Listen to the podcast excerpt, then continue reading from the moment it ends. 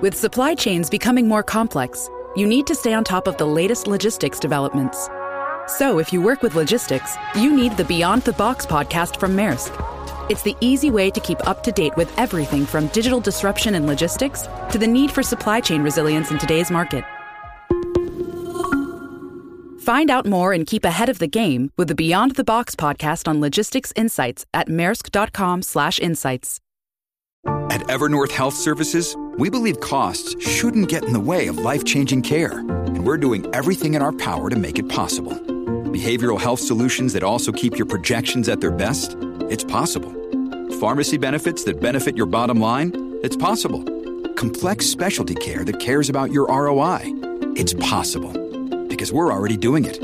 All while saving businesses billions. That's Wonder made possible. Learn more at evernorth.com/wonder.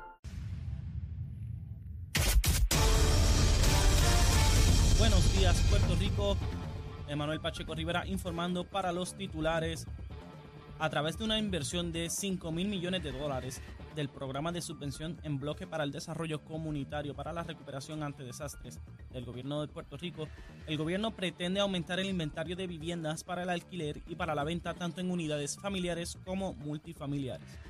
En otras notas, el director ejecutivo de la Oficina Central de Recuperación, Reconstrucción y Resiliencia, mejor conocido como el COR3, Manuel Lavoy, informó ayer, tras presentar el más reciente informe de progreso trimestral sobre los proyectos de reconstrucción, que están revisando el Plan Maestro de Reconstrucción de Escuelas, con el fin de presentarlo a FEMA y encaminarlo en 2023.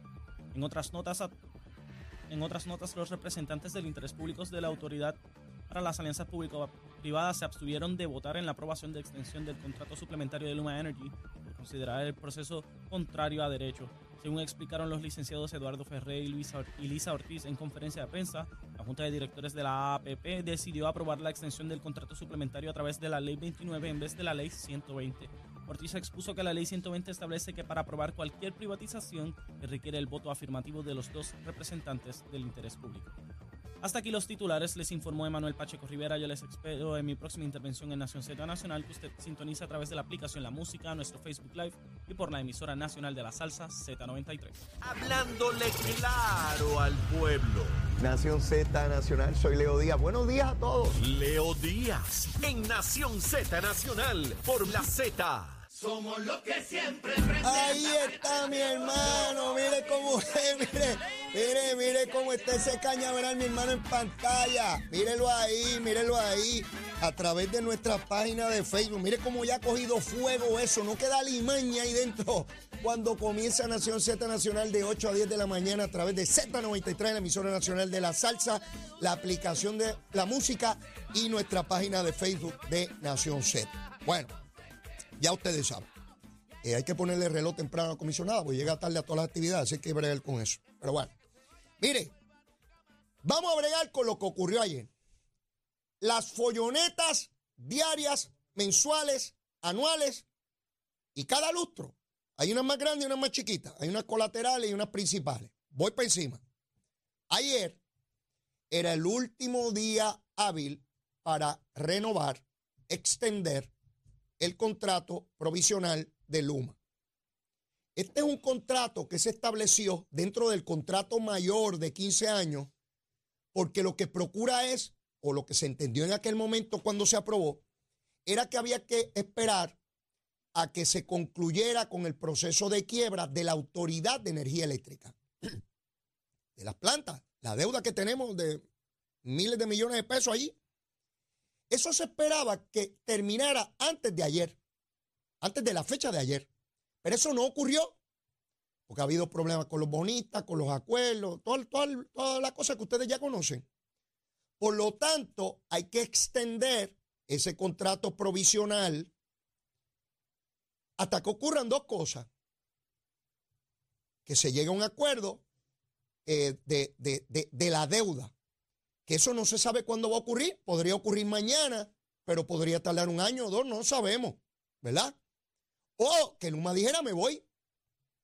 Luma no se va a ir, está comprometido con su esfuerzo y con el contrato que firmó. Así que la enmienda que se produjo ayer es para extender ese contrato hasta que se concluya el proceso de quiebra y luego entra a regir el contrato mayor de 15 años. Ustedes saben que desde junio del año pasado, que comenzó Luma, primero de junio del año pasado, Lautier y todos estos alborotosos de que buscan desestabilizar el gobierno y los que no creen en la privatización, ¿qué derecho tienen a no creer en eso? Vamos, aquí nadie se puede obligar a, creer en algo. Pero tenemos un gobierno y hay leyes y reglas. Pues esto no es a lo loco, porque a mí me dé la gana, porque Leo Díaz le dé la gana de trancar el aeropuerto. No, papito, así no es. Así no es. Porque me dé la gana de que no haya Luma. No, eso así no es. Hay unos procesos de ley. Y hay una ley que autoriza la alianza público-privada que se estableció bajo Luis Fortuño. Y hay una ley que posibilita el que se privatice la administración del sistema eléctrico. ¿Qué ocurre? Había un gran debate de que no se iba a extender y toda la especulación y toda la cosa. En el camino, pues les hablo que políticos, incluyendo del PNP, ya les dije la comisionada, ah, que quiten ese contrato, porque hay políticos que se van con la ola, con la ola. Eh, eh, no tienen huesos para aguantar las cosas de verdad, siempre es de afuera, para las gradas. Mire, yo, yo nunca he bregado con eso de políticos para las gradas, ni del PNP ni, ni de ninguno. Pregúntele a los que eran compañeros míos en la legislatura, a ver cómo bregaba leíto allí.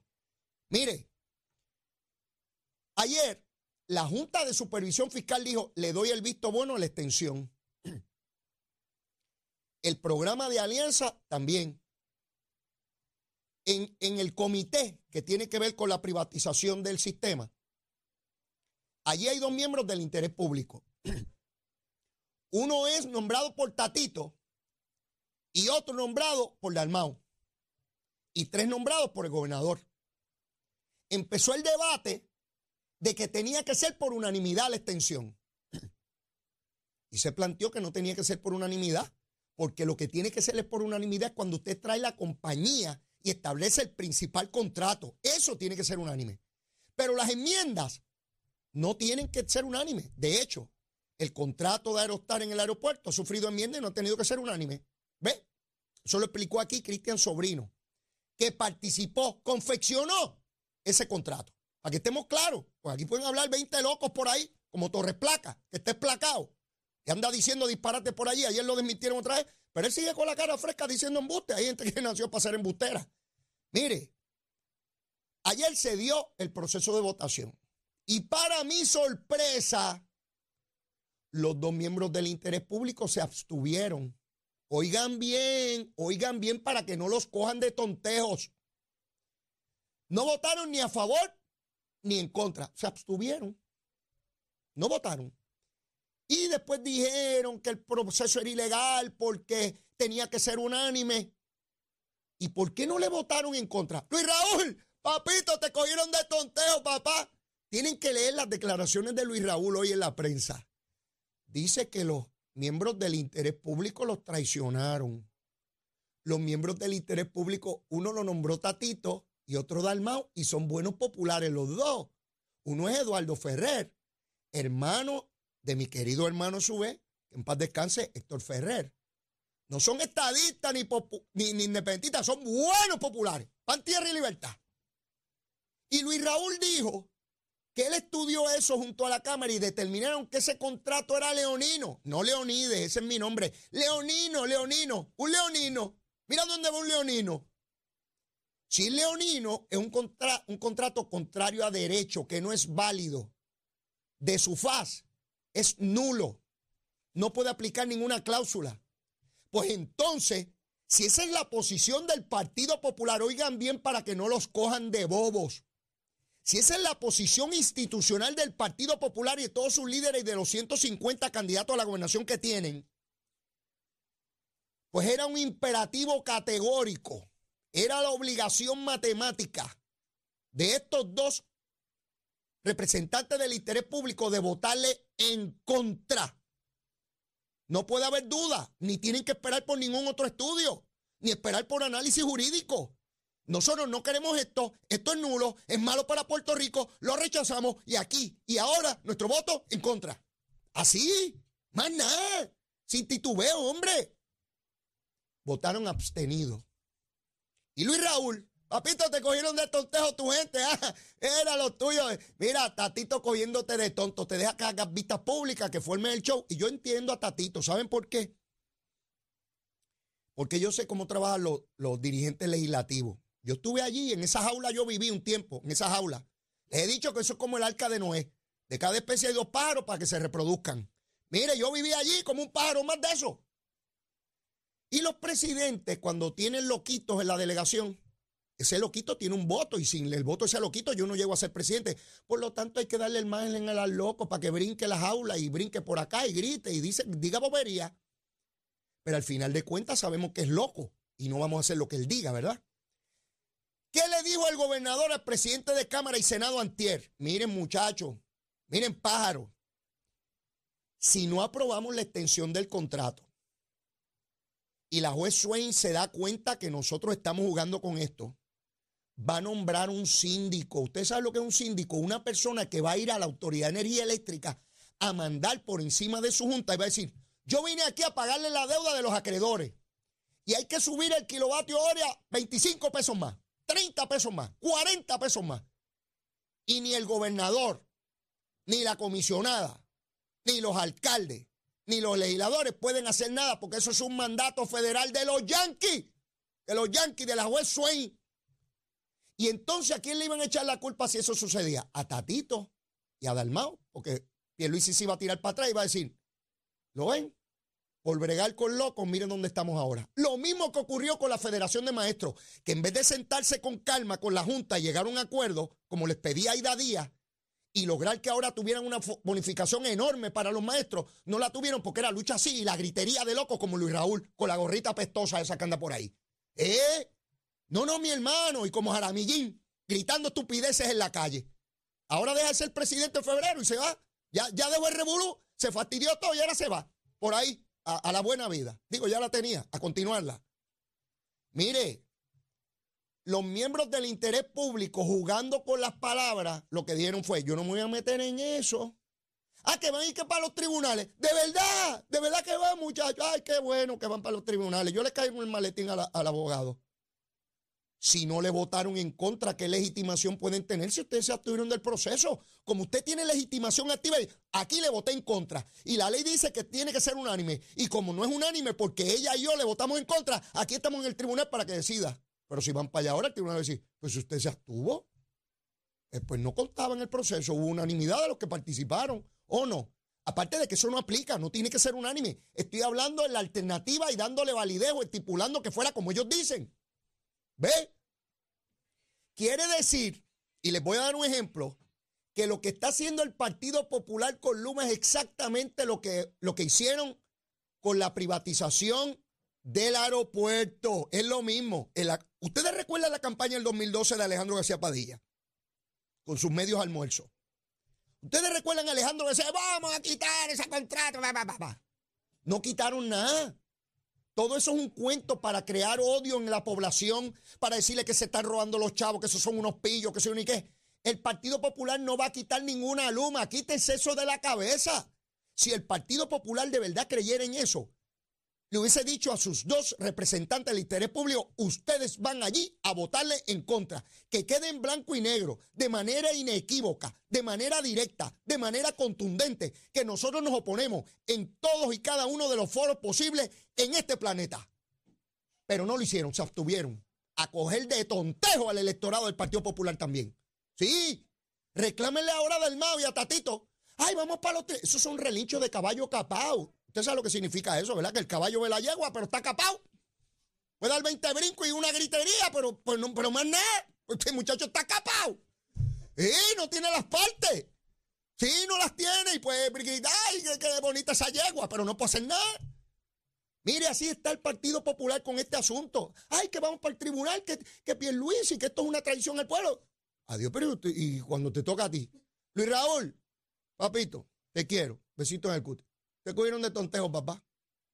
Tantas vistas públicas, ibas a meter preso a Wayne, miles de papeles, asesores, programas de radio y televisión y toda la cosa. En el circo hay monos. Y resulta que Tatito dijo, este monito de Luis Raúl, del precinto 2, déjalo que brinque y salte ahí, pero hasta allí, no lo dejes pasar de allí. Y que coja sus titulares y sus cositas, a ver si corre por acumulación y si vuelve al Partido Popular y eso hay que mantenerlo. Mire, yo viví en esa jaula, yo sé cómo funciona. Y ahí está el proceso. ¿Qué ocurrió? Se extendió el contrato. Va a tener vigencia hasta tanto se elimine la quiebra de la Autoridad de Energía Eléctrica y entre en todo su vigor el contrato primario por 15 años. Luma, aquí hubo un cambio de percepción cuando la directora de Energía Federal dijo que había avances con Luma. Eso dijo eh, en ese momento y eso es un punto bien importante en toda esta eh, eh, discusión. De hecho, quiero decirles que esta mañana Eduardo Ferrer reaccionó a las expresiones de Luis Raúl en el programa de Nación Z con Jorge Suárez y le dijo que, cuestionado sobre esto, dijo que Luis Raúl no está bien emocionalmente. Dice Eduardo Ferrer, popular de la Mata, representante de, de interés público por la legislatura en la Junta, dijo que Luis Raúl no está bien emocionalmente. No lo dijo un estadista, lo dijo él. Así es que así están las cosas dentro del Partido Popular con esta discusión. Pero les voy a decir lo que dijo el presidente de la Junta de Supervisión Fiscal, Skill. Dijo, dijo, refiriéndose al contrato que se acaba de extender y que ellos aprobaron.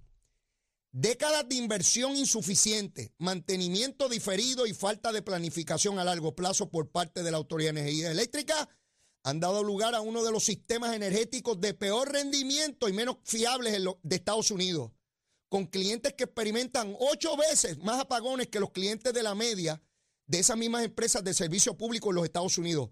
No se puede esperar razonablemente que estas deficiencias fundamentales se corrijan por completo en solo 18 meses de funcionamiento.